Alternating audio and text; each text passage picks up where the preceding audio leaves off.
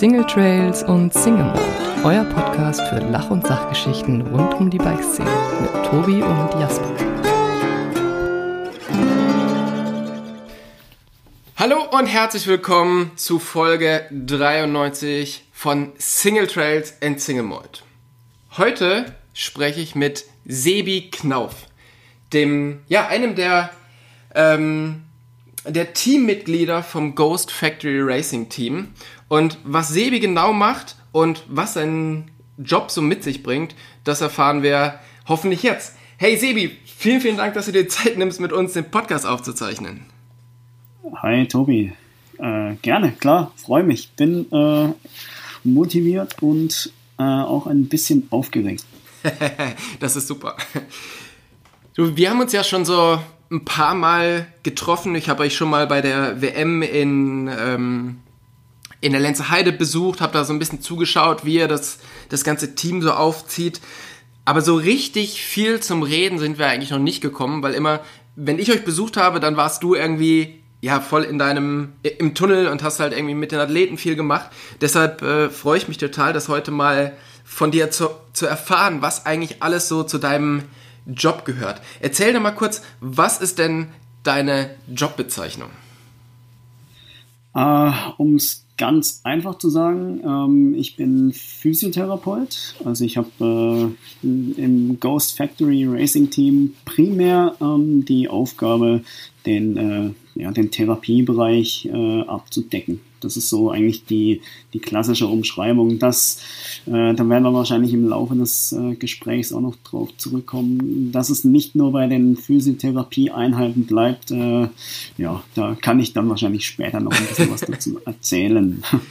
Genau, also deine Hauptaufgabe, warum dich das Team geholt hat, ist vor allen Dingen die Leute wieder aufs Rad zu kriegen, oder? Nachdem die so harte Trainingseinheiten haben.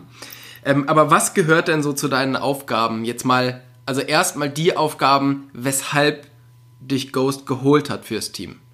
Zu dem, was dann noch dazugekommen ist, kommen wir dann später. ja, genau. Also ähm, man kann sich das jetzt, äh, ist jetzt kein so ein ganz klassisches äh, Bewerbungsgespräch gewesen oder ist keins gewesen.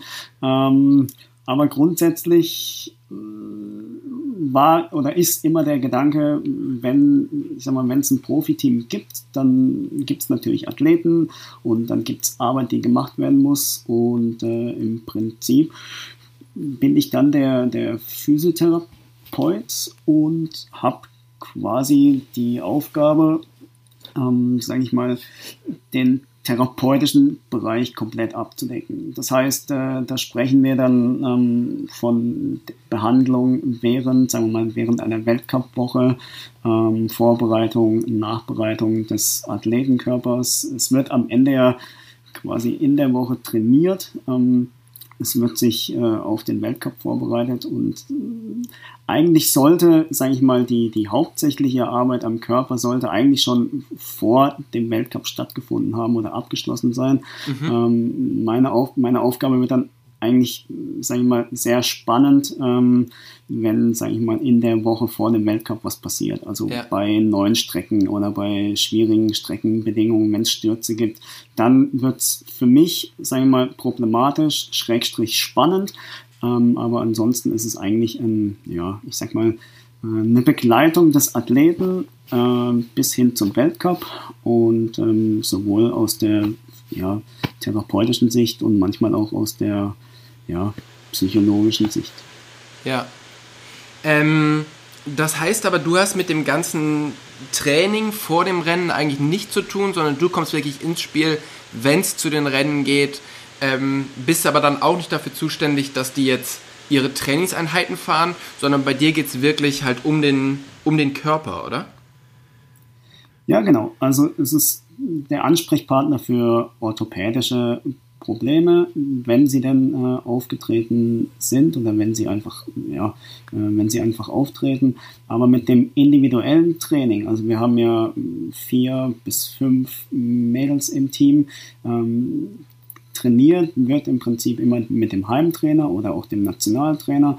Der gibt Trainingsvorgaben, ähm, aber damit habe ich relativ wenig zu tun. Es wird dann meistens ein bisschen konkreter, wenn, sage ich mal, wenn tatsächlich Probleme ja, sich entwickeln oder Probleme da sind, dann wird schon auch in Abstimmung mit dem Sportler oder der Sportlerin und auch mit dem, mit dem Heimtrainer, wobei das auch meistens dann auch eher über die Sportlerin läuft, dann wird halt geschaut, hey, worauf muss man jetzt Acht geben, welche Therapieansätze machen jetzt Sinn, auch im Hinblick dann auf das kurzfristige Ziel, also sprich auf den Weltcup und dann aber auch immer im Hinterkopf äh, die mittel- und langfristigen Ziele. Ja, weil ich sag mal, für bei, bei einem Sturz, sage ich mal, jetzt ganz vereinfacht gesagt, vor einem, vor einem klassischen Trainingsrennen muss, ich, muss man jetzt nicht zwangsläufig den Körper so äh, hinbekommen, dass vielleicht äh, das Rennen gefahren werden kann, aber dann der Schaden, der dadurch möglicherweise entsteht, vielleicht das Weltcuprennen oder die Weltmeisterschaft die vielleicht zwei oder drei Wochen später ist, dann in irgendeiner Weise in Gefahr sind. Also da muss dann schon immer abge, äh, abgewägt werden, was, was tatsächlich Sinn macht und wo man sich auch gerade befindet und was die Ziele am Ende des, des äh, Sportlers sind. Ja. Das heißt, du be betrachtest das schon so, dass das ganzheitliche, also nicht nur den, den ganzen Athleten, sondern auch die Ziele des, äh, des Teams oder die Ziele des Athleten in der jeweiligen Saison, oder? Ja, kann man im Prinzip so sagen, wobei die Ziele des Athleten sind im Prinzip, ja, ich sag mal, sind im Prinzip auch äh, Zielsetzung des Teams. Also ja. auch der Athlet setzt sich, setzt sich am Ende mit dem, dem Teamchef äh, zusammen und beide besprechen oder äh, ja, beide Parteien besprechen, hey, wohin soll die Reise gehen? Was sind meine persönlichen Ziele?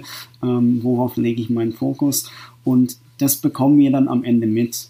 Vereinfacht gesagt kann man tatsächlich sagen, dass für jeden oder für jede Sportlerin bei uns die Weltcuprennen, also sprich der, der Weltcup-Zirkus, äh, das sind, sagen wir mal so, die wichtigsten Rennen, plus dann die Meisterschaften, also nationale Meisterschaften, da geht es ums Landestrikot, Weltmeisterschaften, ums Regenbogentrikot, Europameisterschaften und ja eigentlich letztes Jahr äh, die Olympischen Spiele, die jetzt auf dieses Jahr verlegt worden ja. sind. Ja.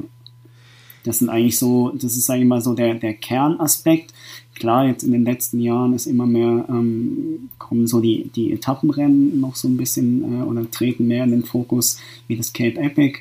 Ähm, oder aber auch dann vielleicht mal ähm, eine Marathon-Weltmeisterschaft, wenn jemand vielleicht auch äh, im Ausdauerbereich noch ein bisschen was, äh, ja, äh, ein bisschen Energie über hat, dann äh, können auch solche Rennen interessant werden. Oder dann auch klar als deutsches Team, äh, zum Beispiel die Bundesliga, ja. Und da dann vielleicht nicht, nicht zwangsläufig immer einzelne Rennen, sondern vielleicht auch eine Bundesliga-Gesamtwertung. Wobei auch da, du siehst, man kann eigentlich nie aufhören zu reden. Es gibt einfach äh, unterschiedliche Zielsetzungen. Also klar, ich meine, so eine Bundesliga-Gesamtwertung ist natürlich für ein deutsches Team interessant, aber klar, nicht immer kann man jedes Rennen von der Rennserie bestreiten, wenn zum Beispiel Terminkollisionen mit Trainingslagern stattfinden oder wenn äh, Weltcuprennen irgendwie stattfinden und man muss dann, äh, weiß ich nicht, äh, über, über den Teich fliegen in die USA oder nach Kanada oder auch nach, ähm, nach Südafrika. Dann muss man einfach so, das Jahr ist irgendwie lang, aber dann irgendwie doch auch äh, sehr kompakt. Und ja, das sind, ja. da muss der Sportler irgendwie tatsächlich äh, schauen, was für ihn so wichtig ist. Ne? Aber für euch ist definitiv ähm, der Fokus sind die Weltcuprennen und die WM, oder? So jetzt, das ist ja. das. Und darunter wird dann der Rest irgendwie eingeordnet. So, euer Team hat ja, ja. jetzt ähm, gerade jetzt in den letzten zwei Jahren extrem an Popularität dazu gewonnen, einfach weil ähm, Anne extrem gut gefahren ist und grundsätzlich auch mit den, mit den neuen Bikes das Team einfach nochmal auf einem ganz anderen Level ist wie früher. Du bist ja schon von Anfang an oder relativ lange schon dabei, jetzt nicht von Anfang, aber ähm, relativ lange dabei und du hast ja jetzt auch diesen, ja, diesen Step in den letzten zwei Jahren mitgemacht, wo ihr einfach viel, viel mehr in der Öffentlichkeit steht. Ihr ähm, steht alle gemeinsam auf dem, auf dem Podium oder das habt ihr schon, schon öfters geschafft. Und trotzdem sind es halt natürlich die, die Athleten, die ähm, im Fokus stehen. Dann hört man immer mal wieder noch äh, was von Tom Wickles, dem Teammanager, den wir ja auch schon hier im Podcast hatten. Ähm, Ihr habt aber ja noch mehrere Leute, also du und dann ist der Andi noch dabei und jetzt habt ihr noch einen neuen, ähm, noch ein neues Teammitglied, glaube ich, ne, was, was euch hin und wieder mal begleitet. Ja, genau. Ähm, ja, ein, ein, Mädel, ein Mädel, ja. Genau. Also die, die, die, Kim, die Kim kam noch dazu als äh, weitere Physiotherapeutin, um einfach noch ja, ein bisschen spezifischer zu arbeiten. Andi hast du ja schon angesprochen und äh, Uwe, der Mechaniker und dann der Tom, der genau. Chef. Und ähm, taugt dir das jetzt so ein bisschen mehr in, in der Öffentlichkeit zu stehen? Oder bist du lieber so, ähm, ja, versteckst dich lieber so ein bisschen? Oder bekommst äh, du das gar nicht so mit? Ja, doch, das, das bekommst du auf jeden Fall mit. Ähm, ich sag mal, dieses in der Öffentlichkeit stehen brauche ich persönlich jetzt irgendwie nicht oder ja, da ziehe ich irgendwie keine Energie oder keine Motivation raus. Ähm, was aber definitiv ähm, immer ein, ein, super Gefühl ist und auch eine Wertschätzung ist, wenn wie jetzt vor ja, 2019 hatten wir das, äh, da waren wir einfach immer auf dem Teampodium im, beim Weltcup. Äh, wenn man da nach so einer anstrengenden Weltcup-Woche oder auch mal nach so einem Double-Event ähm, wenn man da am Ende, sage ich mal, als komplettes Team auf dem Podium steht, das sind dann eigentlich super schöne und super äh, intensive Momente. Und ähm, also das macht natürlich Spaß, weil du natürlich sehr viel ja, Energie in die, in die Arbeit steckst und äh, dich natürlich am Ende mit den Sportlerinnen auch freust. Und wenn dann so ein Podium rauskommt, dann äh, macht es Spaß. Ja, definitiv. Ja. Ich finde es total interessant, weil bei vielen Athleten, ähm, also gerade natürlich im, im Downhill-Sport, haben auch die Mechaniker riesen, ähm, ich sag mal, Followerschaften oder einen, einen fetten Instagram-Kanal. Beim ja. Mechaniker von Nino Schurter ist es auch so, dass der halt wirklich da ähm, recht, recht äh, bekannt ist oder von Kate Courtney. Ich habe jetzt versucht, ja. mich über euer ganzes Team mehr zu informieren. Und ich sitze dann natürlich irgendwo an der Quelle und trotzdem war es für mich auch total schwierig, überhaupt irgendwas rauszufinden, weil weder Uwe noch du noch Andi haben da so richtig, ja, so richtig was, wo man was rausfinden kann oder wo man euch folgen kann. ist ganz, ganz ja. interessant. Also ähm, merkst du, dass es halt mittlerweile, dass auch so die Leute aus, ich sag jetzt mal, aus dem Team sich immer mehr ähm, selber promoten, also jetzt nicht bei Ghost, sondern eben bei anderen Teams? Also merkst du, dass deine Kollegen quasi auf einmal sich, sich da ähm, selber in Szene setzen? Ja, natürlich. Also das bekommt man definitiv mit. Und ich sag mal, dieser, dieser Weltcup-Zirkus oder dieser, diese Weltcup-Events, ähm, das ist am Ende auch eine, eine große Marketing, äh, Marketingstrategie von, äh, von, der, von der Fahrradbranche. Das heißt, natürlich wird sich da versucht, in, in, in Szene zu setzen. Ähm, bei Mechanikern, die haben wahrscheinlich, oder da ist es einfach, die sind halt noch mehr an dieser, an dieser technischen Sache, also bilden wahrscheinlich noch mal so ein bisschen den Link zum, direkt zum Hersteller oder zu den Sponsoren äh, sei es jetzt äh, Federgabelkomponenten, Schaltungskomponenten oder Laufräder oder Rahmen. Ähm, aber jetzt so der, die, die, der Physiotherapeut an sich oder diejenigen, die vielleicht mit Sportlern direkt zusammenarbeiten, ähm, ist mir jetzt persönlich noch nicht so aufgefallen, dass es da auch, äh, sag ich mal so, ähm, Entwicklung gibt, dass jetzt da auch so äh, Selbstdarsteller sehr viel Wert drauf gelegt wird. Ja, das, aber ich bin da wahrscheinlich auch der falsche Ansprechpartner, weil ich jetzt, wie du wahrscheinlich schon gemerkt hast, also ich habe jetzt weder ein Instagram-Profil noch ein, noch ein Facebook-Account. Ich bin da eher so ein bisschen oldschool. Äh, wahrscheinlich, also Uwe auch, ich, wobei ich glaube, Uwe hat mittlerweile einen, einen Instagram-Account. Ob er den selber angelegt hat, weiß ich nicht. Oder, oder ob das irgendwie von, von Tom ausgegangen ist. Äh, bei mir haben sie es auch mal probiert. Ich habe dann ein bisschen interveniert und äh, ich glaube, ich habe tatsächlich aktuell keinen. Also ich habe mich auch sehr gewundert, äh, als ich nach dir gesucht habe, um äh, da einfach mal zu gucken, was du so privat machst und ich tatsächlich gar nichts gefunden habe. Deshalb ist natürlich der Podcast jetzt so schön, weil jetzt kommst du mir hier nicht weg. Jetzt quetsche ich alles aus der raus, was du äh, was du sonst so machst, wenn du eben nicht auf den Rennen bist. Weil du lebst ja eigentlich in Deutschland so Bike-Stadt Nummer 1 in, in Freiburg. Wie viel bist denn du da selber mit dem Rad unterwegs? Und wie würdest du so deine Art an Radfahren beschreiben? Ähm, also ich bin, ich bin sehr oft mit dem Rad unterwegs. Klar, jetzt sehr oft äh, ist jetzt auch so ein, ist jetzt keine wirkliche Definition, aber also ich, ich, lieb, ich, ich liebe Radsport. Also ob es auf dem Straßenrad ist oder auf dem Mountainbike, ähm, ich mache irgendwie beides oder ich versuche relativ äh, viele Disziplinen zu machen. Aber klassischerweise ist für mich schon, dass ich relativ früh im Jahr, also so im, im April oder März, geht es eigentlich los mit dem Rennradfahren und dann wird sich abgewechselt. Das kann mal phasenweise nur Straßenrad sein, dann aber auch mal äh, nur Mountainbike. Das ist immer so ja, meistens nach dem Weltcup in Novo Mesto, weil das mein Lieblingsweltcup ist, dann ist man wieder so heiß auf Mountainbike fahren und will dann sofort nach Hause und in den Wald. Äh, aber nee, doch, ähm, ich versuche eigentlich schon jede freie Minute irgendwie aufs Rad zu kommen. Ja.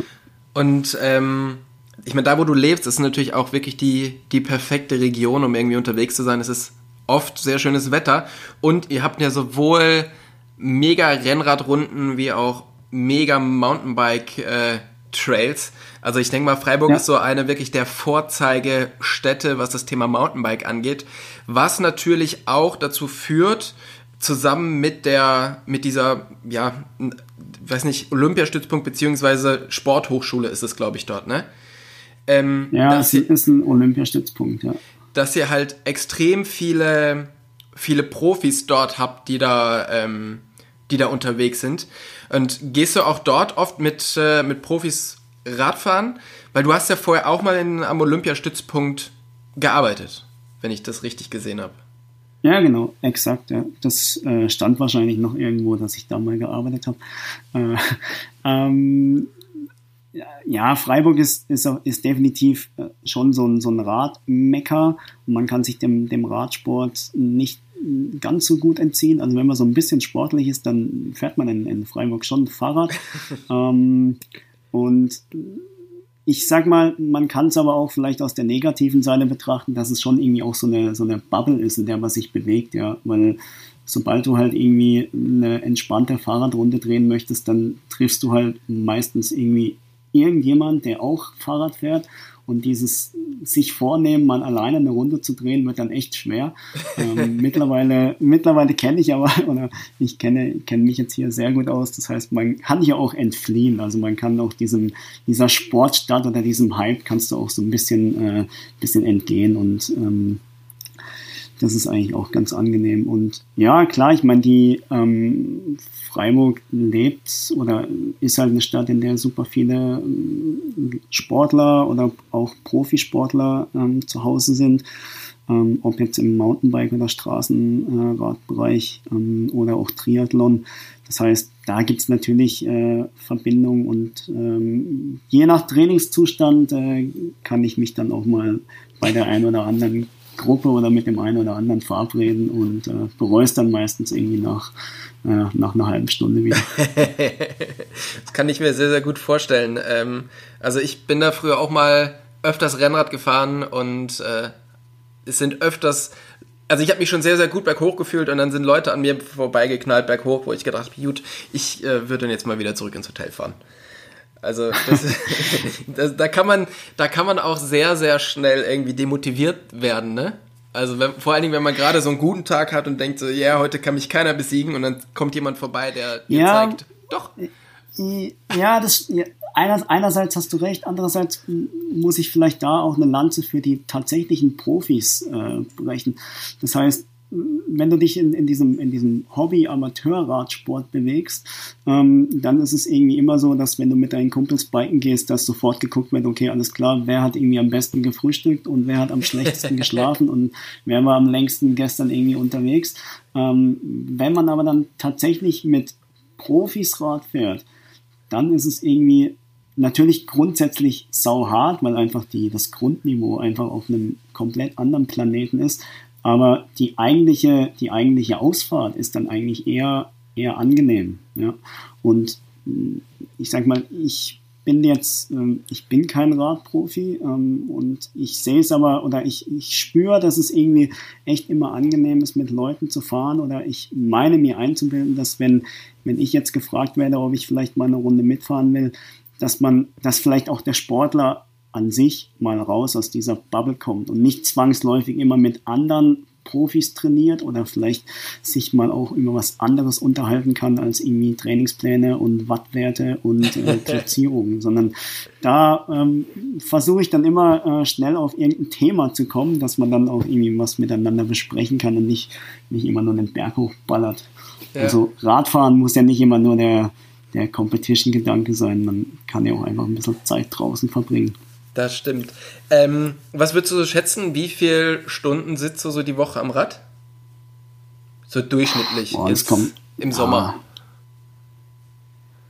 Ah, kommt ganz auf die Arbeit drauf an. Ich bin, ah, die, das fällt mir super schwer zu beantworten. Es ist echt so ein bisschen Wochen- oder Monatsabhängig. Es gibt, es gibt Wochen, wenn ich mit dem Team oft, sau oft unterwegs bin, ähm, dann fahre ich halt auch mal zwei Wochen gar kein Fahrrad.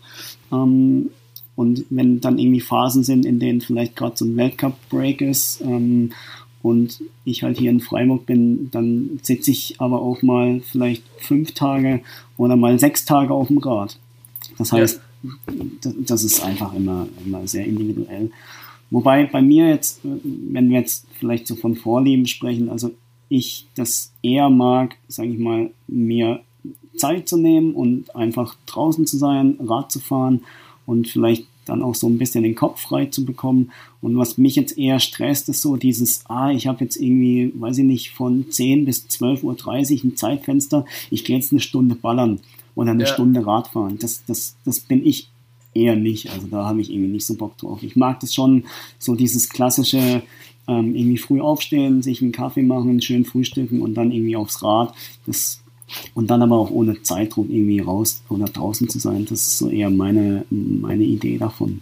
Ja, okay. Weil alles andere habe ich irgendwie früher alles gemacht. Das, äh, ja. man, wird, man wird älter und entspannter, vielleicht. ja, sozusagen, ja. So, jetzt äh, wohnst du in Freiburg. Das Ghost Factory Team ist aber in Waldsassen, wo halt auch Ghost sitzt. Ähm, das ist jetzt genau. nicht so der nächste Weg. Wie seid ihr da zusammengekommen? Äh, auch da, ich werde es wahrscheinlich heute öfter noch sagen, aber äh, dieses Wort Bubble, also ich war oder ich habe so das ein oder andere Team in der Vergangenheit äh, schon betreut und war eben durch die Arbeit, du hast es angesprochen, am Olympiastützpunkt schon relativ früh ähm, in der Nationalmannschaft ähm, dabei als Physiotherapeut und da irgendwann merkst du so, okay, ähm, welche Teams existieren so, wer hat in welchem Team was zu sagen. Du kennst halt so, ähm, sagen wir mal, die, die Personen und dann schaut man sich halt auch an, okay, in welche Richtung oder wo würdest du gerne mal arbeiten, was würde dir Spaß machen und dann irgendwann kam halt einfach so der, der Kontakt mit, mit Tom zustande und ja, dann ging das alles irgendwie relativ, äh, relativ entspannt, aber doch klar seine Wege. Ne? Und seitdem bin ich bei Ghost. Das ist jetzt mittlerweile, ich müsste jetzt echt lügen, aber äh, seit 2012 Saison, oder? Ja, oder 2012, ja, das kommt hin, ja. Sowas in dem Bereich. Ja. Du bist zwar sehr, sehr viel mit dem Team unterwegs, aber das ist trotzdem, glaube ich, nicht dein 100%-Job, oder?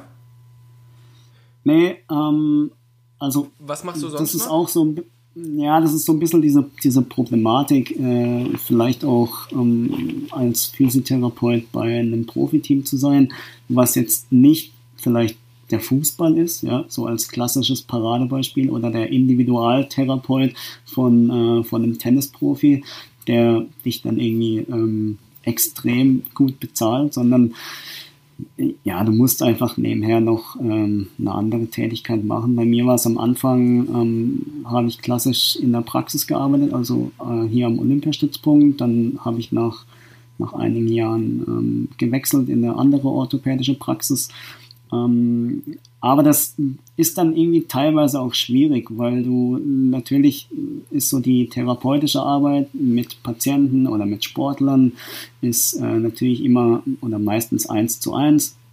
Ähm, das heißt, da sind meistens so die, die Vorgesetzten nicht ganz so äh, motiviert, wenn man dann irgendwie ankommt und sagt, hey, ähm, ich wäre mal im März irgendwie zwei Wochen oder drei Wochen in, in Südafrika beim Trainingslager und dann äh, überhaupt bin ich hier noch bei acht Weltcuprennen und noch äh, bei der WM und da hätte ich ganz gern frei.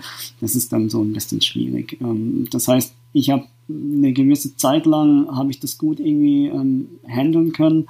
Ähm, habe dann auch äh, selbstständig als Physiotherapeut gearbeitet ähm, mit ja, Individualpatienten. Mittlerweile ist es tatsächlich so, dass mein therapeutischer Bereich ist äh, ja, Ghost Factory.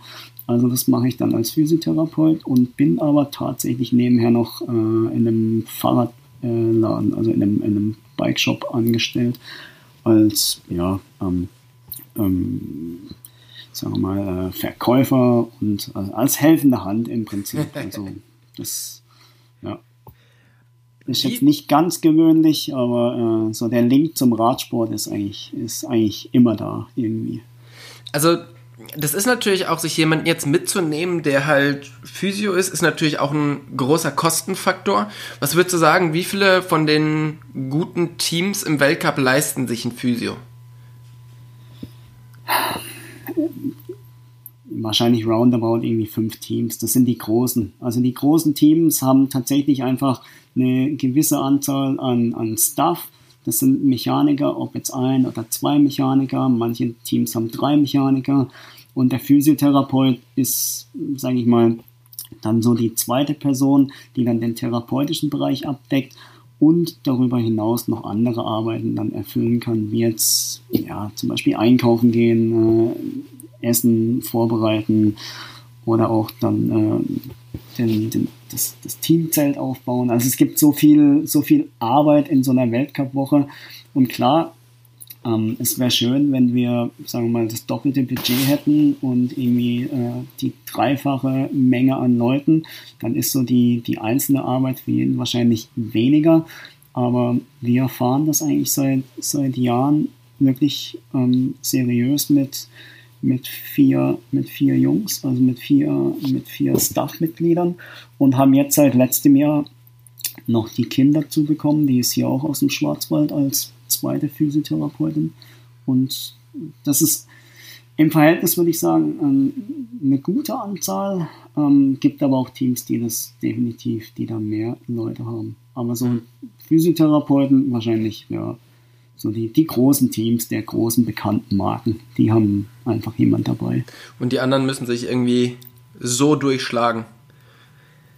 Ja, es kommt halt, kommt natürlich drauf an, weißt, wenn du der Wert des Physiotherapeuten, der den, ja, das sagt der Sportler. Der Sportler ist irgendwann davon überzeugt und er weiß, hey, um Leistung zu bringen, müssen die und die Voraussetzungen einfach erfüllt sein. Das heißt, die materialtechnische Seite, das Fahrrad, das muss einfach laufen und dafür brauchst du einen Mechaniker, wenn du es nicht selber machen willst. Und äh, dich selber behandeln ist halt auch nur so halb äh, seriös gut. Das heißt, da brauchst du dann halt irgendjemand, der das macht. Ja. ja. Und ähm, entweder zahlt, äh, organisiert sich der Sportler jemand selbst ähm, und nimmt die Person mit und bezahlt die Person, oder es läuft halt irgendwie irgendwann übers Team, was am Ende einfacher ist. Ne? Ja. Und du behandelst ja dann alle Athleten, die ihr habt und bist damit natürlich auch so ein bisschen so die, ja, eigentlich so die nächste Person zu den Athleten, oder? Also bist du dann auch so ein Nummer 1 Ansprechpartner für die Fahrerin? Das weiß ich nicht. Das musst du wahrscheinlich dann die, die Mädels fragen. Also ich habe natürlich in dieser Weltcup-Woche, also ich spreche jetzt immer von der Woche, weil das ist so unser, unser Zeitfenster. Wenn sonntags das Weltcuprennen ist, reisen wir meistens den Montag davor an und bleiben dann bis Montag. Das ist so diese klassische Weltcup-Woche. Und ähm, ob ich jetzt der Ansprechpartner bin, ich habe halt, sage ich mal, das Privileg, äh, eine Stunde oder auch mal anderthalb Stunden einfach am Tag mit dem Sportler eins zu eins einfach alleine zu sein. Ja. Und das ist so in dieser, in dieser Zeit schon, ja, es hört sich wenig an, aber es ist für den Sportler wahrscheinlich schon eine gute Zeit. Also gehe ich davon aus. Ja, vor allen Dingen, um, das, ähm. so eine, so eine Weltcup-Woche ist ja auch ultra stressig für die Athleten. Hierhin, dahin, Training, Radweg bringen, äh, dies und das, wieder zurück, was essen, alles Mögliche. Und du hast ja wirklich dann so diese Zeit, wo die Athleten nicht weg können. Also die, die können ja jetzt nicht einfach irgendwie dann noch Instagram zwischendurch checken oder sonst irgendwas machen, sondern die sind ja dann wirklich so anderthalb Stunden oder eine Stunde liegen die da und haben ja dann wahrscheinlich auch so ein bisschen Zeit, selbst wenn du jetzt theoretisch nicht dabei wärst, einfach mal dadurch, dass sie da so ein bisschen festgebunden sind, ähm, sich das halt alles durch den Kopf gehen zu lassen. Sprechen die Athleten auch viel mit dir ab? Also vor dem Rennen, ähm, was sie sich für Gedanken machen ähm, oder was sie vielleicht dann nochmal so, ja, so ein paar ähm, Infos von dir einholen oder verarbeiten die auch nach dem Rennen mit dir Rennen, wenn sie gut gelaufen sind, wenn sie aber auch mal nicht so gut gelaufen sind? Äh, ja, definitiv. Wobei das echt von Sportlerin zu Sportlerin unterschiedlich ist. Und ich sag mal, die, die Physiotherapie oder halt die Arbeit mit einem Sportler findet natürlich irgendwie mit den Händen statt. Ähm, aber man spürt relativ schnell, ob die Person, die da jetzt liegt, eine Stunde oder anderthalb, ob die jetzt, ob die jetzt sprechen möchte oder ob die nicht sprechen möchte. Das sind so Erfahrungswerte. Und mittlerweile, ja, bin ich halt auch schon ein bisschen dabei und ich kenne äh, schon so die, die unterschiedlichen äh, Charaktertypen bei uns. Ähm, aber es ist auf jeden Fall immer wieder spannend, auch jetzt mit neuen Athleten. Ähm, ob sie dann sprechen oder nicht, das da warte ich immer so ein bisschen darauf. Ähm, und dann kann ich dann darauf eingehen. Aber definitiv, also man ist Ansprechpartner, man ist eine Stunde da oder auch anderthalb und man, man ist am Ende eine Vertrauensperson. Das heißt, ich erfahre sehr, sehr viel und habe ja in dem Fall auch ja, sehr viel Verantwortung, weil ich natürlich nicht mit, mit Informationen oder mit Gefühlslagen von Sportlern irgendwie äh, direkt jetzt äh, zu anderen Sportlern gehe und sage, du, ähm, ich habe gehört oder gestern lag die und die äh, auf der Bank und da und da ist das Problem. Also das sind, da muss man extrem aufpassen und äh, das ist so, ja, so das Haupt, ich sage jetzt nicht Hauptproblem, aber das ist für mich persönlich das Hauptanliegen. Also einfach professionell und ähm, ja, professionell da aufzutreten und einfach das Vertrauen, was einem geschenkt wird oder die Informationen, die man bekommt, auch, dass die einfach ja, dann bei mir bleiben. Ja.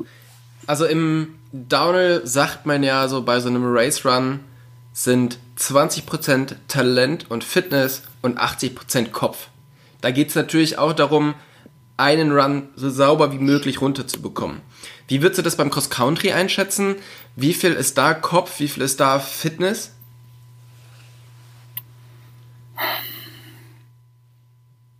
Ja, das ist jetzt ah, ist, ist super schwer zu sagen, weil es auch immer sehr individuell abhängig vom Sportler ist. Es gibt bestimmt Sportlerinnen, ähm, da ist der Kopf entscheidender und da ist die Fitness vielleicht, die ist halt einfach da. Und es gibt wahrscheinlich oder es gibt definitiv Athleten, da ist es andersrum. Ähm, ich habe da immer ein ganz gutes Beispiel. Also wir haben auch in den letzten Jahren Athleten oder Athletinnen gehabt, ähm, die sehr, sehr akribisch in allen Dingen waren. Also die, die wirklich bis ins kleinste Detail alles durchgeplant haben und dann auch nochmal die Sattelhöhe zum dritten Mal vermessen haben und da darf dann auch ein Millimeter auf gar keinen Fall höher oder äh, also mehr oder weniger sein. Also super akribisch und ich finde es dann immer wieder, ja, ich sage jetzt nicht lustig, aber es ist dann immer wieder erstaunlich, wenn man sich das Ganze dann im Rennen vorstellt, also dann sind die, sind die Mädels im Rennen und beispielsweise letzte Runde oder vorletzte Runde liegen auf Podiumskurs, stürzen in einem Steinfeld und der Sattel, den verdreht auf einmal, der, der rutscht irgendwie fünf Zentimeter weiter runter und dann kommen sie mit einem blutigen Knie in die Verpflegungszone und dann hämmert der Uwe, also der geht, der geht dann nicht mit dem Imbusschlüssel hin, sondern dann wird halt mal schnell auf den Sattel geschlagen und halt Hauptsache aufs Rad und weiterfahren. Und dann ist auf einmal die Sattelhöhe egal. Ja, oder das blutige Knie. Oder, also, was ich damit sagen will, ist, es ist super individuell. Aber ich würde sagen, Cross Country, klar, ich meine, die Fitness, die Rennen sind derzeit oder sind mittlerweile so ja, so intensiv, so, so kräftezehrend, äh, auch koordinativ super hart. Also die, die Abfahrten, ähm, das muss man tatsächlich erstens selber mal entweder gesehen haben oder da auch mal mit einem, mit einem Hardtail oder mit einem Cross-Country-Fully gefahren sein, um zu verstehen, was da abgeht. Also mit Puls 180, 190 in den Steinfeld reinzufahren, ähm, ist einfach ja, ist einfach äh, Hochleistungssport und ähm, von daher Fitness definitiv, also die muss da sein äh, und Kopfsache, ja, am Ende entscheidet der Kopf definitiv mit. Aber was jetzt den Ausschlag am Ende gibt, da würde ich jetzt keine, kann ich jetzt keine Aussage treffen. Das ist, ist halt zu individuell. Ist ja. wahrscheinlich eine, eine gute Mischung aus allem, oder? Aber ähm, ja, arbeitet ihr dann halt auch so ein bisschen am am Mental Game? Also geht ihr dann auch so ein bisschen drauf ein? Hast du da vielleicht auch ähm, noch eine Ausbildung, beziehungsweise dich mehr in eine Richtung oder mehr in diese mentale Richtung nochmal ähm, weitergebildet oder dich damit beschäftigt, um da vielleicht auch nochmal ähm, unterstützend sein zu können? Ähm, ich persönlich ähm, habe das nicht gemacht. Ähm, ich sehe jetzt, oder meine Arbeit ist jetzt eher die therapeutisch, also orthopädisch, manualtherapeutische Arbeit mit dem Sportler. Und durch dieses, was ich eben angesprochen habe, das Vertrauensverhältnis in dieser Behandlungszeit, da habe ich am Ende schon, sage ich mal, die Möglichkeit, mit einem Sportler auch zu sprechen und Ratschläge zu geben, ihn vielleicht zu motivieren oder vielleicht auch zu beruhigen. Das sind, sage ich, eher mal so die, ich nenne es jetzt nicht äh, Küchenpsychologie, aber ähm, es ist jetzt, es ist schon, nein, man hat natürlich über die Jahre Erfahrung, also ähm, Erfahrung in, auch in Wettkämpfen. Ich habe, wir haben mittlerweile alle im Team, also der, der Staff, wir haben so viel, so viel Rennen, so viel Weltcups gesehen, so viel Meisterschaften, wir haben, wir haben so viel gejubelt und so viel äh, ja, auch irgendwie mal gegen die Wand gehauen. Ähm, wir sind mal schlecht gelaunt von dem Weltcup weggefahren und auch mal ähm, super happy. Und diese Erfahrungswerte, da kann man mit den Sportlern schon sehr, sehr gut arbeiten. Und das Schöne ist, dadurch, dass, dass ich jetzt auch so nah am Sportler bin und wir in, ja, die Sportler auch relativ äh, lange bei uns sind, ähm, macht oder habe ich da einfach so ein, ein sagen wir, einen guten Draht zu den Athleten und man weiß dann, okay, ähm, da macht es vielleicht Sinn, ähm, dass man vielleicht abends nochmal eine Runde spazieren geht und einfach nochmal spricht und vielleicht will die eine nochmal auf die Strecke gehen und sich was anschauen, weil es für sie persönlich jetzt wichtig ist und andere wollen vielleicht eher abgelenkt werden und ein Eis essen gehen, dann bin ich auch der Richtige. Also, die, gut, die da, also für Eis wäre ich auch immer zu haben. Eis, Eis ist immer gut, ja.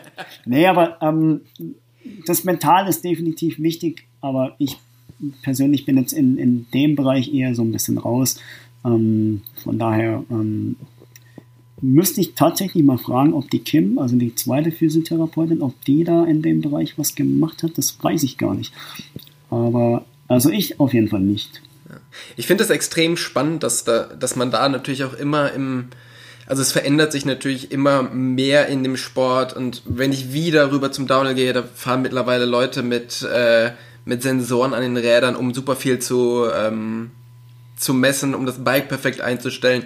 Dann haben die aber auch Mental Coaches, ähm, die einen da irgendwie weiterbringen. Ich meine, im Fußball haben die Schlafcoaches, die ihm wirklich genau sagen, wie viel und wann sie schlafen müssen und so. Also ja, du hast recht, du hast, äh, ich weiß schon. Aber die, weißt, ich denke mir immer, es gibt für alles immer, immer Beispiele. Also es gibt immer ein Beispiel dafür und ein Beispiel dagegen. Es gibt Sportler aus der Erfahrung oder selber schon miterlebt, die hm, auf, auf dem Podium stehen bei einem Weltcup oder bei Meisterschaften, die kümmern sich nicht um ihren Reifendruck, die sagen, Hauptsache ich habe irgendeinen Reifen drauf, ob, jetzt, äh, ob die jetzt lange Stollen haben oder, oder kurze Stollen oder ob meine Gabel jetzt irgendwie äh, gerade vom Service kommt oder ob die jetzt irgendwelche äh, speziell behandelten Ketten haben. Ähm, und sie fahren trotzdem irgendwie aufs Podium und es gibt genau das Gegenbeispiel. Und das findest du immer in jeder, in jeder Sportart. Ja. ja? Und ich, wahrscheinlich ist es irgendwie so ein, ein Mittelding und wahrscheinlich muss man muss jeder Sportler für sich so ein bisschen seinen eigenen Weg rausfinden. Ja, ja also wie du schon gesagt hast, so es, kommt halt, ja.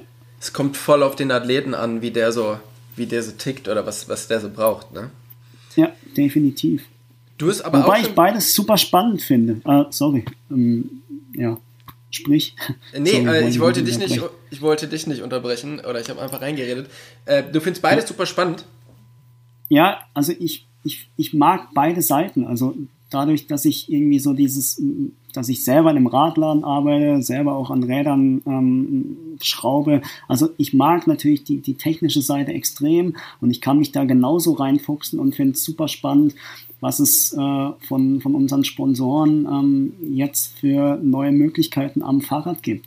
Ähm, aber man darf halt das eine nie irgendwie übers andere stellen. So mit Du kannst den Top-Athleten auf einem, auf einem Rad mit einer relativ einfachen Schaltung und einer relativ einfachen Ausstattung setzen und er wird trotzdem sehr gut fahren. Ob er dann am Ende gewinnt oder ob das dann, das sind irgendwann sind es nur noch so Mini-Prozentpunkte, die unterscheiden. Aber ich finde beide Seiten extrem spannend. Ich mag Sportler, die vielleicht da relativ entspannt an die Sache rangehen. Und ich finde äh, Sportler spannend, die bis ins Kleinste super akribisch arbeiten. Das ist so, die Mischung macht's, ja, wie überall. Ja, ja, definitiv. Du hast ja schon gesagt, ihr habt ähm, jetzt zwei neue Athleten, die Niki und die Nadine. Was bedeutet ja. das für Veränderungen im Team und damit auch für dich? Hm, also für mich persönlich bedeutet es einfach zwei neue Sportlerinnen, zwei neue, ja, wenn man es ganz einfach sagt, zwei neue Geschichten. Also ich habe beide noch nie ähm, noch nie behandelt. Ich weiß nicht, ich kenne die individuelle Situation nicht. Vielleicht gab es mal irgendwelche Verletzungen oder Operationen, Vorerkrankungen. Also für mich kommen jetzt einfach zwei neue, neue Bücher irgendwie, wenn ich so umschreiben kann, mhm. ins Team. Ähm, das wäre jetzt so diese therapeutisch-körperliche Seite. Und dann ist es immer cool, ähm, wenn einfach auch mal ein neuer Input kommt. Also sprich einfach neue Mädels, neue Menschen, das Team in ihrer Persönlichkeit bereichern. Ähm, ich kenne bei, also Nadine kenne ich vom Sehen und natürlich von den, von den Rennen schon und ähm, man spricht dann hin und wieder auch.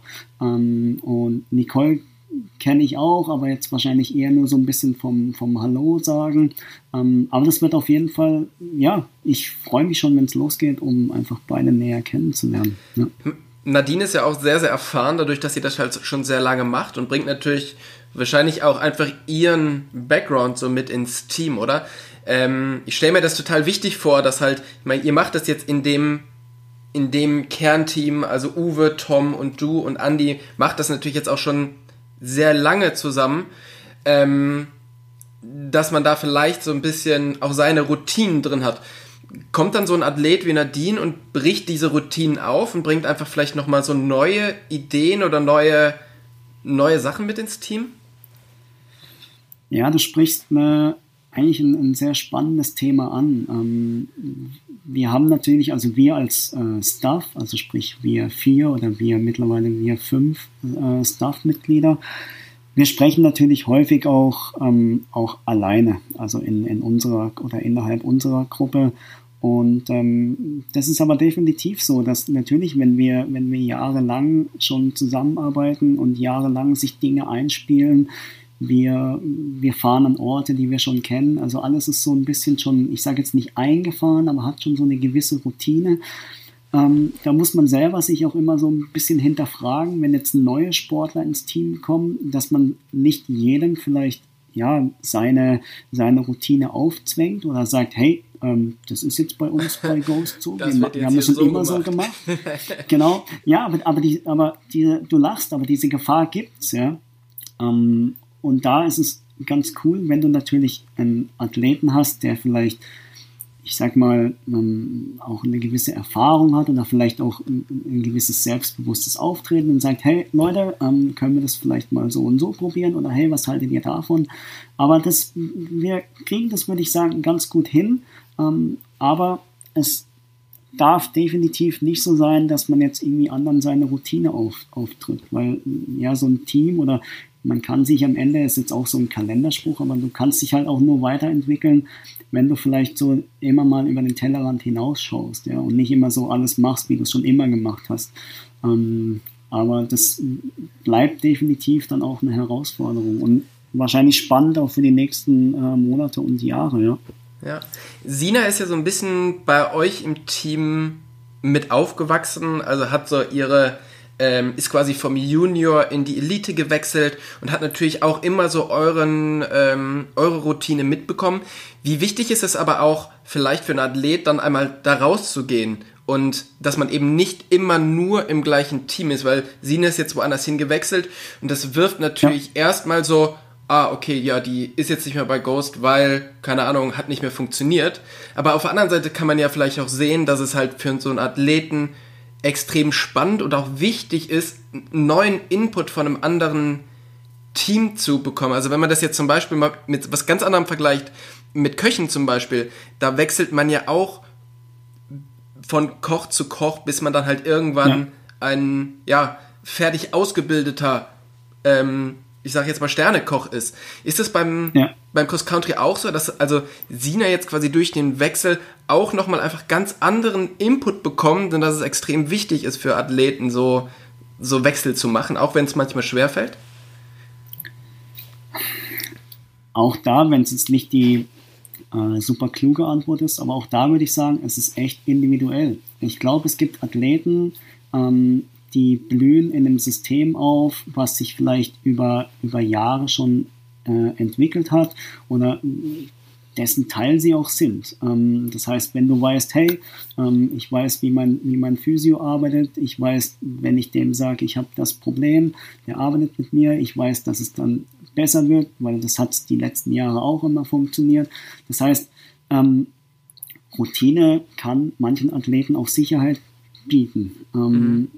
Aber du sprichst es an. Ich meine, klar, es kann auch sein, ähm, oder das ist natürlich auch ähm, am Ende dann immer eine, eine, individuelle Entscheidung, wenn du, wenn du in, in einem Team fährst, unabhängig, ob das jetzt äh, das Ghost-Team ist oder ein anderes großes Team oder auch ein kleines Team, wenn du sagst, hey, ähm, ich habe jetzt hier geschaut, ähm, ich komme vielleicht mit dem oder dem oder ich komme mit dem Fahrrad nicht so ganz gut zurecht oder ich komme, ähm, ich habe vielleicht komme ich mit der Teamleitung oder mir passt irgendwie der, der Physio nicht. Ähm, da muss man halt entweder findet man dann im Team Lösungen, wie man das vielleicht angehen kann. Oder man muss halt, man muss schauen, ähm, wo man für sich dann vielleicht, ähm, sagen wir wie im Berufsleben auch, vielleicht dann irgendwann sagt so, hey, ich will einfach nochmal was anderes kennenlernen. Ich will schauen, ob ich vielleicht an, an der und der Schraube noch drehen kann. Und ähm, man geht dann, man geht neue Wege. Also ähm, ich glaube, das Erfolgs- oder das, es gibt keinen Goldstandard dafür oder für Erfolg gibt es keinen Goldstandard. Ähm, aber am Ende ist es super individuell, wer, wer wie arbeiten möchte, wer was macht. Und dadurch, dass, dass wir vielleicht, oder wir als Team, also wir als, als äh, Staff uns auch ähm, intern austauschen, habe ich natürlich den direkten Link auch zu Ghost. Ähm, und man weiß, wie vielleicht Entscheidungen von der großen Firma getroffen werden oder von Sponsoren getroffen werden. Das heißt, so dieser, man bekommt ähm, einerseits die Seite des, ähm, der Sponsoren mit, also die, die Marketingseite, das, das Wirtschaftliche, aber der Athlet muss natürlich auch für sich selbst schauen, hey, wo, wo will der Athlet hin? Ja, also ähm, ist dem Athlet jetzt wichtig, dass vielleicht, ähm, dass er vielleicht das meiste aus seiner äh, aus seiner Zeit macht. Also ähm, geht es am Ende natürlich, es wird um Geld gehen, es wird vielleicht um, um persönliche Erfolge, um, um Entwicklung gehen. Ähm, das ist am Ende dann immer die Entscheidung vom, vom Athleten. Ja? Ja. Und ähm, manchmal sind wahrscheinlich, äh, manchmal sind Wechsel vielleicht gut und manchmal sind äh, Wechsel im Nachhinein, sagt man, ähm, ja, irgendwie wäre es vielleicht doch besser gewesen. Ähm, ich hätte, oder wäre bei, bei meinem bewährten äh, Umfeld geblieben. Ähm, das ist aber wie im Leben, ja. Hinterher ist man dann am Ende wahrscheinlich immer, immer schlauer, ja. Du hast schon gesagt, alle Leute oder alle Athleten sind komplett unterschiedlich. Manche haben Talente dort, manche haben Talente da. Wenn du jetzt mal auf dich schaust, was würdest du sagen, ist denn dein größtes Talent? Auf was bezogen? Auf grundsätzlich, auf dich bezogen. Also was kannst du ähm, oder was ist dein Talent, was du dann auch allen zur Verfügung stellen kannst oder was, was dich ganz besonders auszeichnet? Ähm, ja, wo du eigentlich den, den Leuten, mit denen du zusammenarbeitest, äh, mithelfen kannst oder ähm, ja, einfach eine gute Eigenschaft an dir? Das ist jetzt eine sehr spannende Frage. Also wenn äh, über sich selbst zu sprechen, äh, ist richtig mir, gemein, ich, ne? Fällt mir echt, fällt mir echt schwer. Ähm,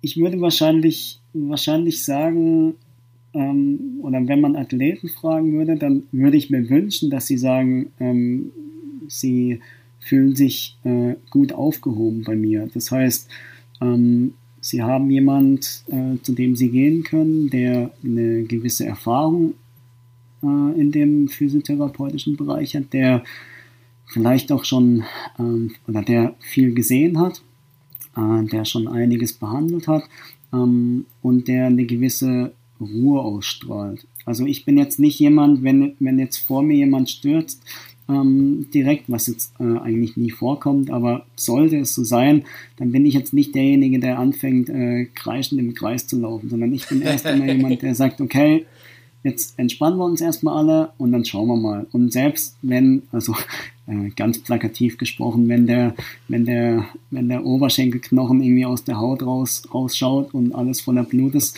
äh, dann wird trotzdem erstmal tief durchgeatmet und dann wird halt zuerst gesagt, das kriegen wir alles schon wieder hin. Das also so, weg.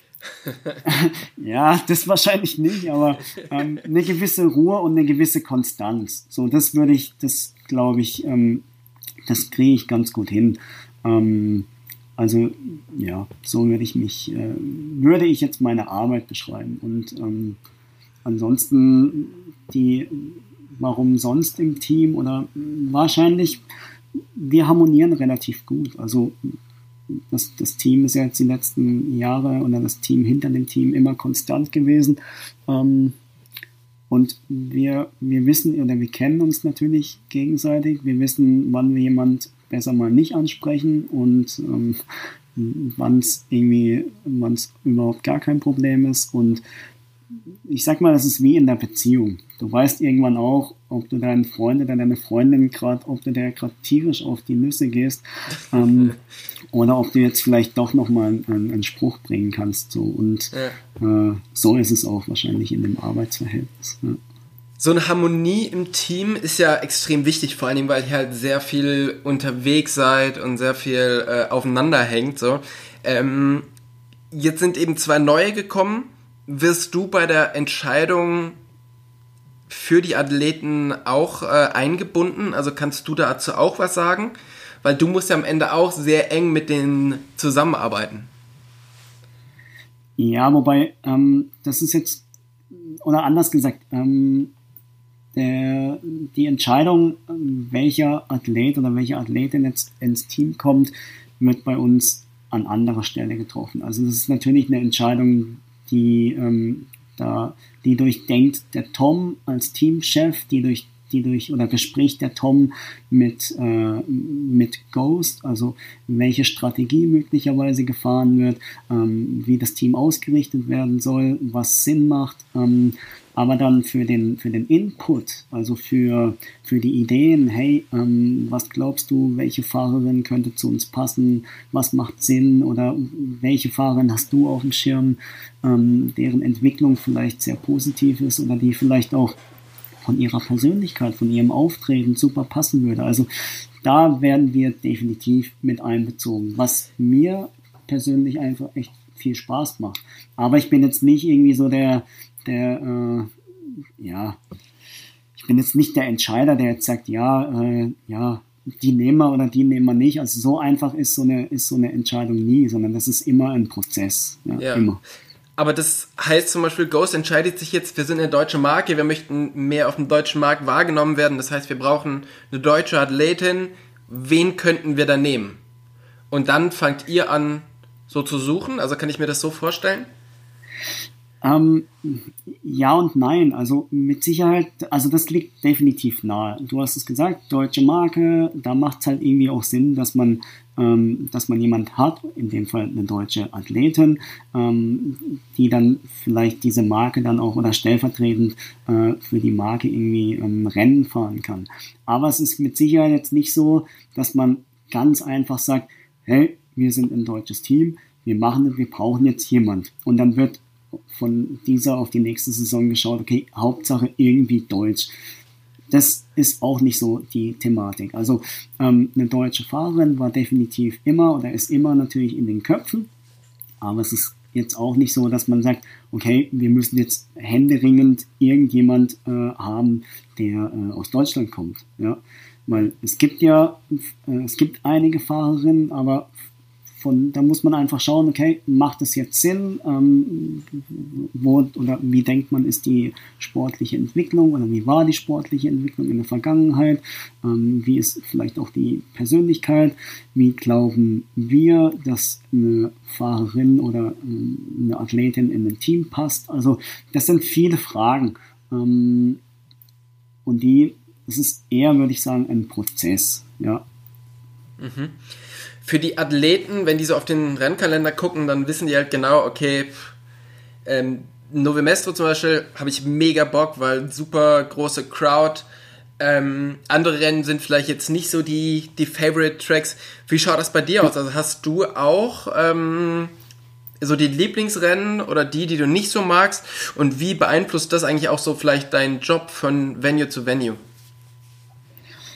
Also ich habe definitiv Rennen, die mir super viel Spaß machen ähm, und äh, hängt aber so ein bisschen davon ab, ähm, aus welcher oder aus welcher Perspektive ich das betrachte. Also aus der rein sportlich, äh, sportlichen als, als, als Fan des, des Radsports, als Mountainbike-Fan, ähm, nennt man halt irgendwie Nome Mesto. Da weißt du, okay, da geht's ab, da sind die Leute, äh, da sind die Tschechen, die sind komplett, komplett verrückt, ja. Ähm, die verkleiden sich, die laufen äh, schon morgens um 10 mit äh, zwei Bier durch die Pits und äh, sind, sind aber nicht so in dieser, in dieser Deutschland-Volksfeststimmung, sondern die sind einfach in so einer, in so einer geil, wir haben jetzt echt Bock auf Sportstimmung. Und das vermitteln die da echt gut. Das kann man auch im, im Winter beim Biathlon äh, immer sehen. Da geht's einfach voll ab. Und dann äh, gibt's vielleicht ähm, äh, Gibt es vielleicht Orte, da weiß man so, ja, da ist jetzt die Strecke so, ja, so halb äh, interessant. Ähm, oder da ist vielleicht auch sind so die, die örtlichen äh, Gegebenheiten nicht ganz so cool. Ähm, das gibt es natürlich auch. Ähm, Was wäre da zum Beispiel so ein Beispiel?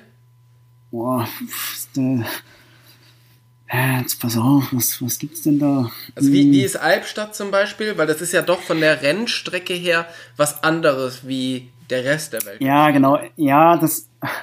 Ich habe gerade überlegt, welches, welches haue ich jetzt als erstes raus. Und dann äh, bin, ich mir, bin, ich, bin ich mir natürlich auch, äh, ich kenne jetzt die genaue Anzahl der Hörer nicht, ähm, aber wenn du mich jetzt persönlich fragst, bin ich jetzt zum Beispiel nicht so der, der Freund von dem Albstadt-Kurs. Also rein aus, aus dieser sportiven Sicht. Er hat so ein bisschen diesen Oldschool-Charakter. Ähm, das hat definitiv äh, die Berechtigung ähm, und das ist am Ende auch ein, von der Stimmung her ein, ein super cooler, cooler Ort. Ähm, aber so vom, vom Flair kann es nie, aus meiner Sicht, nie an Nome Mesto herankommen. Ja. Ähm, aber worauf ich noch hinaus wollte, ist, Du kannst natürlich auch so ein bisschen betrachten, äh, welches Venue macht Spaß, als äh, um das einfach dein Arbeitsort zu nennen. Ja? Wir haben teilweise Venues, da sind wir ähm, Selbstversorger, also haben ein Haus gemietet, ähm, kaufen selber ein, ähm, kochen selbst, verpflegen uns selbst und dann gibt es irgendwie Venues, da, da ist man in einem Hotel, ja, zum Beispiel. Und man hat so dieses dieses äh, selber Frühstück machen oder selber Abendessen machen, das, das fällt zum Beispiel weg. Also solche Dinge. Ähm, das ist aber bei uns eine ganz gute Mischung. Also wir schauen schon, dass wir häufig Selbstversorger sind. Es gibt aber auch tatsächlich äh, Orte, da ähm, ist man dann in einem Hotel. Und das ist beides ganz cool. Also irgendwie freut man sich, äh, unabhängig zu sein, vielleicht auch mal weg aus dieser ich nenne das äh, Wort mal wieder, aus dieser Bubble zu sein. Vielleicht mal äh, irgendwie ein Tal weiter oder, oder auf dem Berg, mal ganz weg von diesem, äh, von den anderen Athleten und anderen Teams und nur für sich. Dann kommt man auch so ein bisschen runter.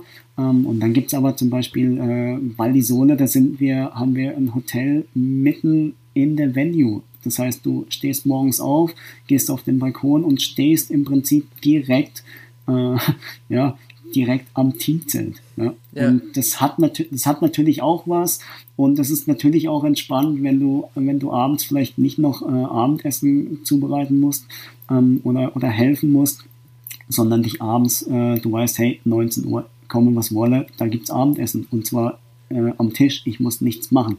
Das hat auch was. Also das sind immer so, ja, das sind so Ab Abwägungen, die man dann so das ganze Jahr über, über hat. Aber die Mischung ist eigentlich ganz schön. Aber eigentlich, wenn ich entscheiden müsste, dann finde ich diese Selbstversorgergeschichte eigentlich ganz, ganz angenehm, ganz attraktiv. Ja. Ihr bewegt euch ja jetzt ähm, nicht so richtig viel aus eurem Zelt weg, wie ich mitbekommen habe. Also Andy ist natürlich auch viel mit den Mädels auf der Strecke ähm, zum, ja. zum Line-Scouten. Ähm, ja. Tom und du, ihr seid aber dann doch immer sehr, sehr greifbar und sehr ansprechbar im, in eurem Zelt oder im, im Truck. Und dieses Setup hat sich einfach zu diesem Jahr nochmal komplett verändert. Also ihr habt ein richtig ja. fettes Racing, ja, so einen richtig fetten Racing Support Truck mit einem riesen Zelt. Ähm, ja. wie, wie verändert das? Also natürlich verändert das einmal die Sicht auf euch. Also jetzt ist quasi auch sichtbar, dass ihr einfach zu einem der, der erfolgreichsten und größten Teams da gehört, oder? Ähm, ja. Aber wie ist es dann auch jetzt für dich mit der Arbeit da drin? Also verändert das oder sagst du, mir ist das wurscht, ob Zelt oder Truck?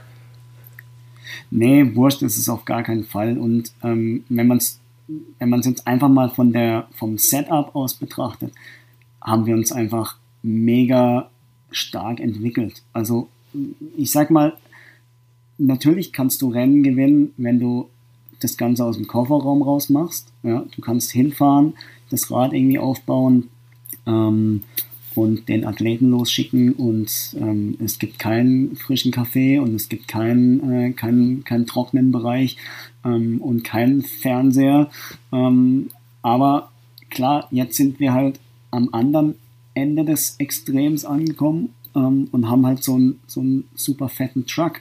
Ähm, das Arbeiten als solches, also ich arbeite nicht im Truck oder jetzt im Zelt. Also ich bin meistens dann im Haus oder im Hotel und habe dort mhm. auf meinem Zimmer dann meine Behandlungsbank, äh, um einfach so diese Ruhe zu haben und auch so ein bisschen diese Unabhängigkeit. Ähm, aber allein das Wetter spielt eine Rolle. Wenn es mal schlechtes Wetter hat und du hast einen Rückzugsort, du weißt, ähm, hey, da, da drin ist es äh, warm, du bist unabhängig vom Wetter. Der Uwe kann an den Rädern super arbeiten. Ähm, es gibt die Möglichkeit, ähm, Sponsoren zu treffen. Es gibt für die für die Fans, also für die Radfans, gibt es die Möglichkeit, ähm, zu uns ins Zelt zu kommen, ähm, Poster, Autogrammkarten zu bekommen und auch einfach einen Einblick so in diese, in diese Teamstruktur und in so eine Weltcup-Woche, in so einen Ablauf zu bekommen. Und das ist natürlich cool, weil es macht immer, sage ich mal, ein bisschen, es macht extrem viel aus. Wenn jetzt da irgendwie nur ähm, ein paar Autos stehen irgendwie und alle machen das so individuell, das hat halt nicht so diesen Reiz. Ja. ja. Ähm, klar, es ist mehr, es ist ein bisschen mehr Arbeit. Klar, der, der, der Aufbau braucht jetzt vielleicht äh, ein bisschen mehr, aber so über diese Woche gesehen macht es schon extrem viel aus, weil du immer weißt, hey, egal was ist, das ist einfach so ein Ruhepol. Du kommst zurück, du hast da auch deine, deine privaten Bereiche, in denen, in denen sich die Sportler auch mal zurückziehen können, in denen man was besprechen kann, in denen man vielleicht auch mal kurz ähm, auch therapeutisch äh, intervenieren kann. Du hast eine Küche, da kannst du dein Essen vorbereiten fürs Team. Also das, das macht das Arbeiten als solches extremst angenehm. Und ja. ähm, ich denke, das ist für die Sportler auch ganz, ganz entscheidend. Ja. ja, weil das ist ja in den letzten zwei Jahren sind ganz viele Faktoren bei euch zusammengekommen. Also zum einen ist das Lektor vorgestellt worden, Ähm, ja. Das Hardtail, was komplett anders ist wie alles, was es davor gab. Ähm, was natürlich sehr viel Attention auf euch gezogen hat. Dieses Jahr ja. ist das äh, Lector FS vorgestellt worden, was auch nochmal komplett anders ist. Und dazu ist auch noch der Erfolg gekommen durch Anne und durch die anderen Athleten, ähm, dass auf einmal ja. ja. viel, viel mehr Aufmerksamkeit auf euch ist. Die Leute wollen euch besuchen, die Leute wollen Autogramme haben, die kommen bei euch ins Zelt. Ist dieses große Setup jetzt vielleicht auch irgendwie so ein, so ein Muss gewesen, um den Athleten auf dem, im Race-Setup irgendwie so die Möglichkeit zu geben, sich zu, zurückzuziehen? Um eben nicht immer diesem Bam Bam, diesem äh, ganzen Stress quasi ausgeliefert zu sein oder diesem ganzen, äh, dieser ganzen Hektik des, des Rennzirkus?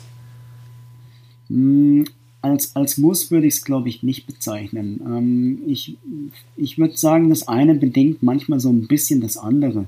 Ähm, also, wenn du das Setup vor ein paar Jahren angeschaut hast, dann war das nicht weniger professionell. Dann war, wir waren dieselben, äh, dieselben Jungs ähm, und teilweise auch dieselben Fahrerinnen, die da ähm, gearbeitet haben, die ihrem Job nachgegangen sind. Und es hat auch sehr, sehr gut geklappt. Ähm, aber ihr hattet ja keinen Platz, wo ihr zum Beispiel, also ihr hattet einen, einen großen Sprinter und einen fetten Anhänger, aber da konnte man ja nicht reingehen. Genau, also du konntest nicht, du, du konntest nicht reingehen. Das heißt, du warst am Ende auch sagen wir mal, ein bisschen dem Wetter auch ausgesetzt. Das heißt, hast du irgendwo, ähm, wenn es mal in den Bergen, wenn es mal gewittert oder wenn auch mal die Temperaturen fallen, bist du jetzt einfach noch ein bisschen äh, safer vorm Wetter und kannst da vielleicht dich auch ein bisschen zurückziehen. Ähm, aber ich sag mal, das Essen stand vor zwei oder drei Jahren auch auf dem Tisch, auch um 13 mhm. Uhr oder auch um 14 Uhr, weil wir hatten eine super coole mobile Küche, ja. Und die fällt halt jetzt in irgendeiner Weise weg, weil wir jetzt im Truck kochen können. Das macht's extrem einfacher und extrem mhm. komfortabel. Wir haben auch eine, am Ende eine Waschmaschine, das ist für die, für die Athletin extrem bedeutend, wenn mal ein Schlammrennen ist. Ähm, aber ein Muss würde ich jetzt nicht sagen. Es ist, ich würde sagen, es ist eine logische, eine logische Verbesserung und eine logische Erweiterung. Aber es ist, ich würde es, ich würde es nicht als Muss bezeichnen. Ja. Aber klar, in Verbindung mit, mit der Entwicklung auch von Ghost, mit der Entwicklung äh, des neuen Hardtails, mit der Entwicklung von einem Full Suspension Bike, ähm, plus den Erfolgen, die du angesprochen hast. Ich sag mal, das hat jetzt sehr, sehr gut gepasst. Also ich sag mal eine Investition und die muss man ja am Ende auch, ähm, ja, musst du am Ende auch bezahlen oder muss am Ende das, das Team oder die Sponsoren bezahlen, muss Ghost bezahlen. Da überlegt man sich natürlich auch, hey, wann gehe ich vielleicht mit so einer Idee ähm, in die Firma oder zu den Vorgesetzten, zu den Chefs und frag an, wann macht sowas Sinn? Wenn du eine katastrophale, ja, es, es, es hört sich äh, witzig an, aber am Ende, ähm, wenn du eine katastrophale Saison hast, dann ähm, ist es natürlich vielleicht schwerer oder du, du schaust erstmal, hey, an welchen Stellschrauben müssen wir denn eigentlich drehen? Also da steht vielleicht so ein, so ein Race-Truck äh, an letzter Stelle oder steht vielleicht gar nicht auf dem Papier. Aber ja.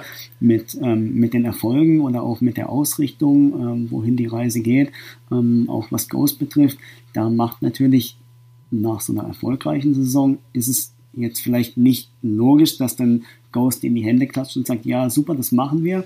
Ähm, aber dass man dann doch irgendwie dann auch stolz ist. Und mittlerweile, also jetzt hat ja letztes Jahr leider äh, die Weltcup-Saison nicht stattgefunden. Wir hatten jetzt nur in Nome Mesto ähm, die Möglichkeit ähm, aufzubauen, ähm, dann macht es schon macht es schon Spaß, ja und auch wenn dann ähm, die Sponsoren kommen oder wenn auch Verantwortliche von Ghost kommen, dann ist es natürlich auch ein, ein, Privileg und man sieht dann schon auch, hey geil, wir können stolz drauf sein, ähm, was wir hier, wie sich das Team auch entwickelt hat, wie sich auch die Firma entwickelt hat. Ne?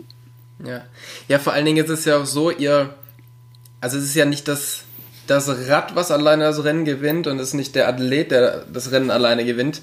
Ähm, aber so ein, man möchte ja aus Marketinggründen einfach die Athleten, die dann ja, ja, die ja dann doch irgendwie zu, zu den Stars der, der Brand werden oder des Teams werden, die möchte man ja dann auch irgendwie viel mehr an dieses Setup binden, oder? Dass die halt viel mehr da sind, damit die dann auch die ganzen Fans, die vorbeikommen, damit die denen quasi auch äh, begegnen können oder Interviews geben können oder sonst irgendwas. Ähm, und da macht natürlich so ein großes Setup ähm, ja mehr Sinn, weil es halt den Athleten auch einfach viel mehr, viel mehr Spielraum gibt, sich da drin zu bewegen, oder? Ja, definitiv. Ich meine, ähm, das sind natürlich jetzt, du, du sprichst genau diese zwei Seiten an. Das ist einmal an dem Athlet zerrt irgendwie der dieses, diese, ja, der Job des, äh, des Marketingbotschafters, des, äh, des Athleten, der äh, Sponsoren ähm, repräsentieren muss, der genau in dieser Weltcup-Woche oder an diesem Weltcup-Wochenende eigentlich wenn man es vereinfacht sagt, seine Ruhe haben will, um seine Bestleistung abzurufen. Aber eigentlich ist genau dieser Zeitpunkt genau der, in dem halt tatsächlich äh, die Fans kommen, in der tatsächlich Sponsoren vorbeikommen, äh, Geldgeber vorbeikommen, in der der Sport am Ende repräsentiert wird. Also genau der, der Athlet ähm, ist dann so immer hin und her gerissen. Und du hast es angesprochen. Hätten wir dieses, dieses Setup nicht in dieser, ja, in dieser komfortablen Größe, ist es wahrscheinlich für den, für den Sportler oder für die Sportlerin einfacher zu sagen, also ähm, danke fürs Mittagessen, äh, ich, ich jetzt weg. ist 14 Uhr, ich gehe jetzt ins Hotel und leg mich hin, weil das ist einfach mein Job. Ja? genau, der würde am liebsten auch, so wenig Zeit wie möglich in, auf der, oder im mhm. Setup verbringen. Ja, das, das wäre jetzt, das wäre jetzt wertend. Also das wäre jetzt irgendwie böse ausgedrückt. Also es ist am Ende der Job des Athleten, an dem, an dem Rennen, sage ich mal, die Bestleistung abzurufen. Und aber der Athlet hat natürlich auch noch andere Verpflichtungen. Und da ist ja. es natürlich ähm, auch nicht immer einfach, auch nicht immer einfach für vielleicht Tom, den Teamchef, äh, zu sagen, hey, ähm, tut mir leid, aber du kannst es nicht ins Hotel und die Beine hochlegen oder ähm, sondern du musst irgendwie hier noch ähm, für dieses oder jenes zur Verfügung stehen. Ähm, da ist Tom auch immer hin und her gerissen. Aber das, das kriegen wir eigentlich sehr gut hin. Tom schafft es super, da die, sagen wir, das Gleichgewicht äh, zu halten. Aber du hast es richtig angesprochen. Jetzt ist natürlich, sind die Voraussetzungen ganz, ganz andere. Jetzt auch wenn es jetzt super dekadent klingt, aber wir haben eine 1A Kaffeemaschine in unserem Zelt, ähm, wir, haben, wir haben eine Sofaecke, wir können uns ins Warme zurückziehen, ähm, man kann mal die Füße hochlegen, man kann sich auch vielleicht mal ja, mit einem mit einem Sponsor auch mal eins zu eins treffen und was äh, zu besprechen.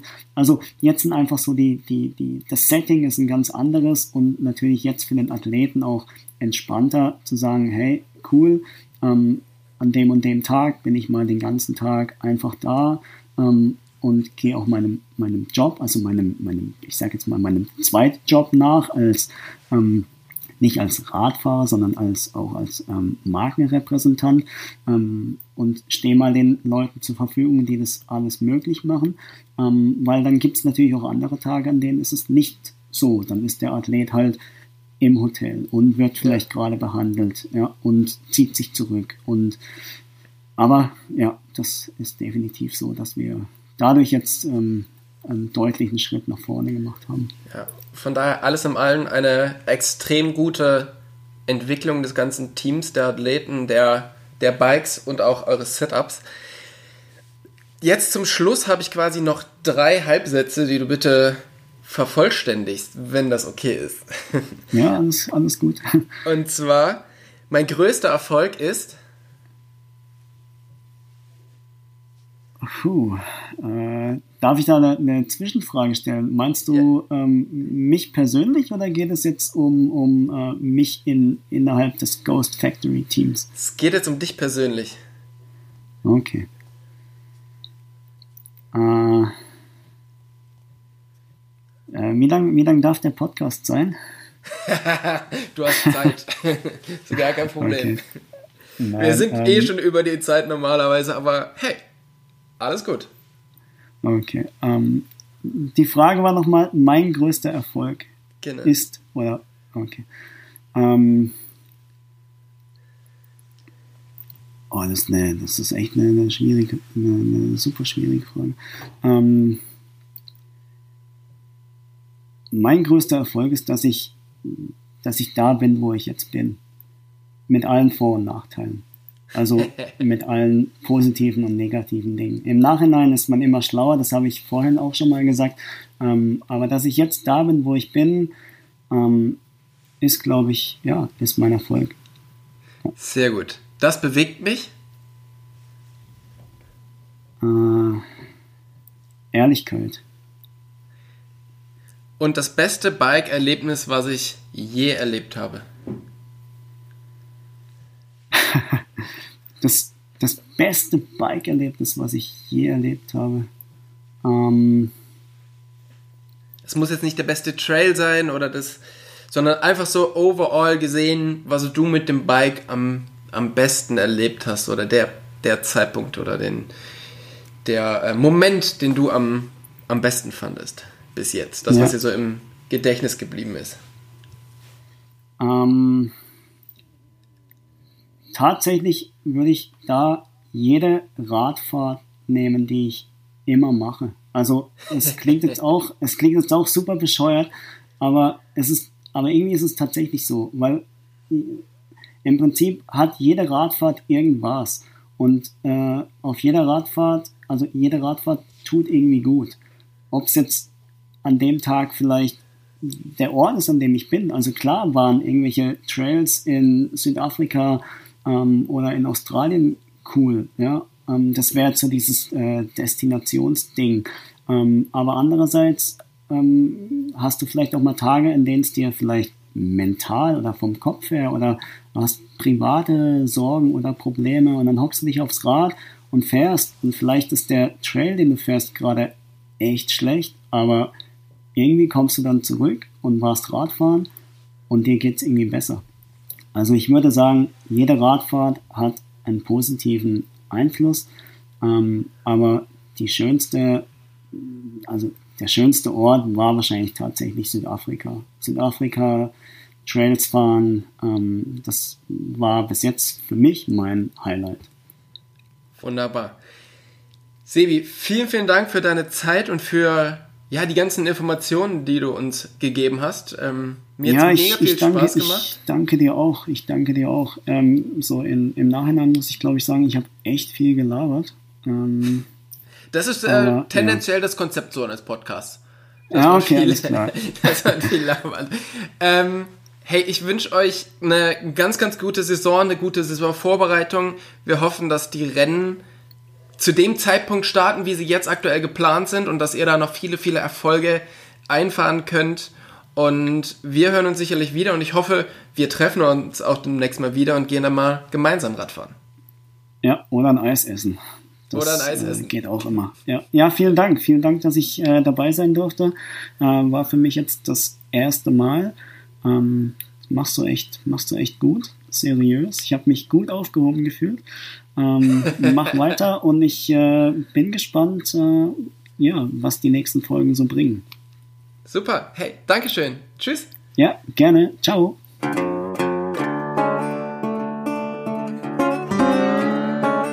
Single Trails und Single Mode, euer Podcast für Lach- und Sachgeschichten rund um die Bikeszene mit Tobi und Jasper.